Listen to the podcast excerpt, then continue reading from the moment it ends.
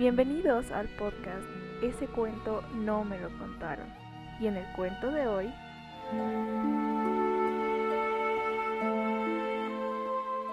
El emperador del Bizante. Cuento popular romano. Había una vez un tipo bueno para nada, que era tan pobre y necesitado que no tenía ni siquiera lo suficiente para comer. Después de haber vagado por todos los países del mundo, volvió a casa algo más sensato. Había pasado por muchos peligros en el extranjero. Se había golpeado la cabeza contra la parte superior de la puerta. Había sido pasado por el tamiz grueso y el fino.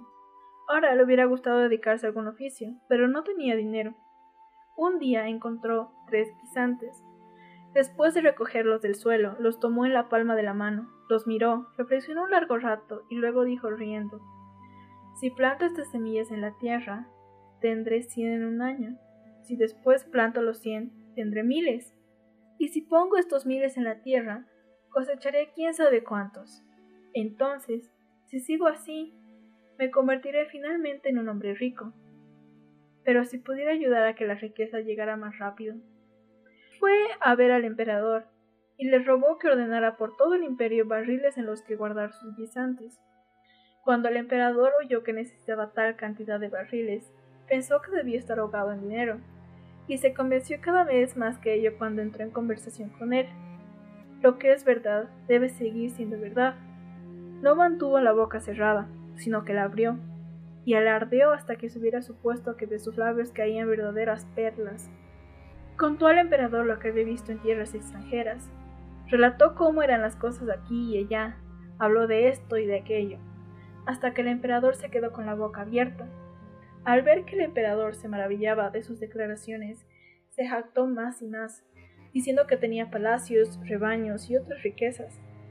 El soberano creyó las historias del fanfarrón y le dijo Veo que has viajado, que sabes mucho y que eres astuto y experimentado. Si lo deseas, con gusto te daré mi hija en matrimonio. El fanfarrón se arrepintió ahora de haber dicho tantas mentiras, pues no sabía cómo escapar a la propuesta del monarca. Tras reflexionar un poco, se armó de valor y dijo Aceptaré con gusto el puesto de yerno que me ofrecéis, y trataré de demostraros que soy digno de él. Se hicieron los preparativos necesarios, y al cabo de un tiempo se celebró una boda imperial en el palacio. Entonces el hombre permaneció allí, Transcurrieron una, dos, varias semanas, y no apareció ni rostro de guisantes ni de riqueza. Finalmente el emperador empezó a arrepentirse de lo que había hecho. Pero no había remedio, y el yerno del emperador percibió, por los modales de los cortesanos y nobles, que le tenían muy poco respeto. Sus mejillas ardían de vergüenza. Hizo planes inútiles, se torturó para encontrar algún medio de salir del atolladero, y ni siquiera pudo dormir por la noche. Una mañana, sin que nadie lo supiera, salió del palacio al amanecer, caminó hasta llegar a un prado y se paseó absorto en sus pensamientos sin saber a dónde iba. De repente, un hombre de mejillas sonrosadas se puso delante de él y le preguntó ¿A dónde vas, chismoso? Pareces tan triste y pensativo como si todos tus barcos hubieran hundido en el mar. El yerno del emperador le relató su dilema y lo que buscaba, y el hombre le respondió si te libero de tu dificultad, ¿qué me darás? Lo que pidas, respondió. Somos nueve hermanos, dijo el hombre, y cada uno conoce un acertijo. Si los adivinas todos, nuestra propiedad será tuya. Pero si no, tu primer hijo deberá ser nuestro. El yerno del emperador, totalmente aplastado por la vergüenza, aceptó. Por muy duro que fuera para él, con la esperanza de que antes de que naciera el niño, pudiera encontrar a alguien que le dijera lo que tenía que hacer. Así que partieron juntos para el extranjero. Le mostraron los rebaños de ganado que poseían y sus palacios que no estaban lejos. También instruyeron a los ganaderos, porqueros, pastores y jornaleros sobre lo que debían decir si alguien preguntaba a quién pertenecían los rebaños y las manadas. El yerno del emperador volvió al palacio y dijo que el día siguiente llevaría a su mujer a casa. En su camino de vuelta se encontró con un anciano en el campo, y al ver lo viejo y débil que era, se compadeció de él y le ofreció una limosna. El anciano no quiso aceptar nada, pero le pidió permiso para entrar a su servicio, diciéndole que no sería peor por ello, y el otro lo recibió. Cuando el emperador se enteró de que su yerno quería ir a su propio palacio, se alegró tanto que ordenó que todo se arreglara a gran escala para acompañarlo con honores imperiales. Por eso, al día siguiente, toda la corte se llenó de nobles, soldados y asistentes de todo tipo. Todas las indicaciones para el viaje habían sido dadas por el anciano, que habían tomado servicio con el yerno del emperador. Dijo que era el mayordomo del emperador del Bizante, y todos alabaron su energía, dignidad e industria. El emperador estaba muy animado y partió con la emperatriz. El emperador del Guisante y su novia hacían las posesiones de su yerno. El viejo criado iba delante y tenía todo en orden. Pero el pobre emperador del Guisante estaba tan pálido y abatido como si alguien le hubiera regado con agua hirviendo. Pensaba en los acertijos y en cómo podría adivinarlos. Condujeron y condujeron hasta llegar a los campos. Aquí había un hermoso prado, y más allá una arboleda como el jardín del paraíso. Cuando el capataz de los campos los vio, se acercó con la gorra en la mano. ¿A quién pertenecen estas fincas, amigo mío? preguntó el emperador. Al emperador del guisante, respondió el hombre.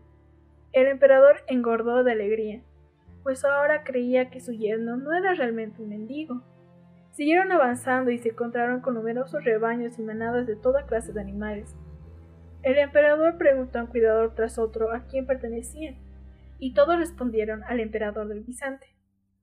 Pero cuando llegaron al palacio de los nueve hermanos, el emperador se maravilló de su magnificencia. Todo estaba en orden. Fueron recibidos en la puerta por una banda de músicos que tocó las más bellas melodías jamás escuchadas. El interior del palacio estaba adornado con auténticas joyas, se preparó a toda prisa un magnífico banquete y se bebió el mejor vino. Después de desearles toda la felicidad a su yerno, el emperador regresó a su casa muy contento con las riquezas que había visto. Pero el emperador del guisante estaba casi muerto de ansiedad. Llegó la noche, y el viejo siervo dijo a su amo Maestro, lo que has visto de mí desde que entré a tu servicio debe haberte convencido de mi fidelidad.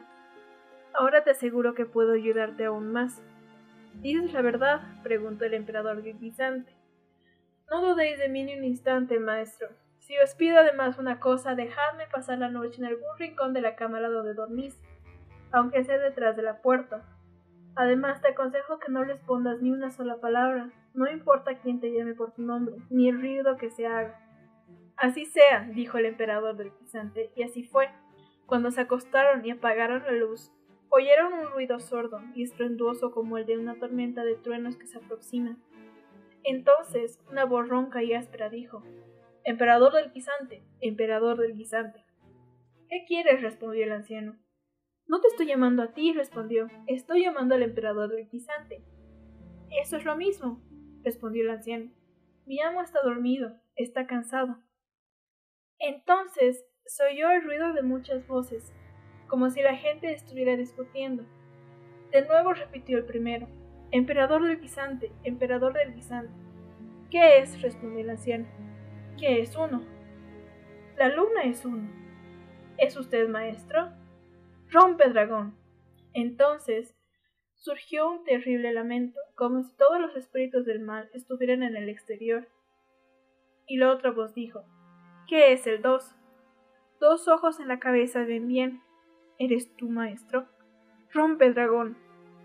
¿Qué es el tres? Donde hay tres hijas mayores en una casa, cuidado con meter la cabeza. ¿Eres tú, maestro? Rompe, dragón. ¿Qué es el cuatro? El carro con cuatro ruedas corre bien. ¿Eres tú, maestro? Rompe, dragón. ¿Qué es el cinco? Los cinco dedos de la mano se sostienen bien. ¿Eres tú, maestro? Rompe, dragón. De nuevo se oyó un ruido como el de una tormenta de truenos, y el palacio se estremeció como si la tierra temblara. Y de nuevo se oyó un grito para el emperador de Bizante. Pero éste se quedó cada vez más callado, y apenas se atrevió a respirar, sino que permaneció perfectamente quieto.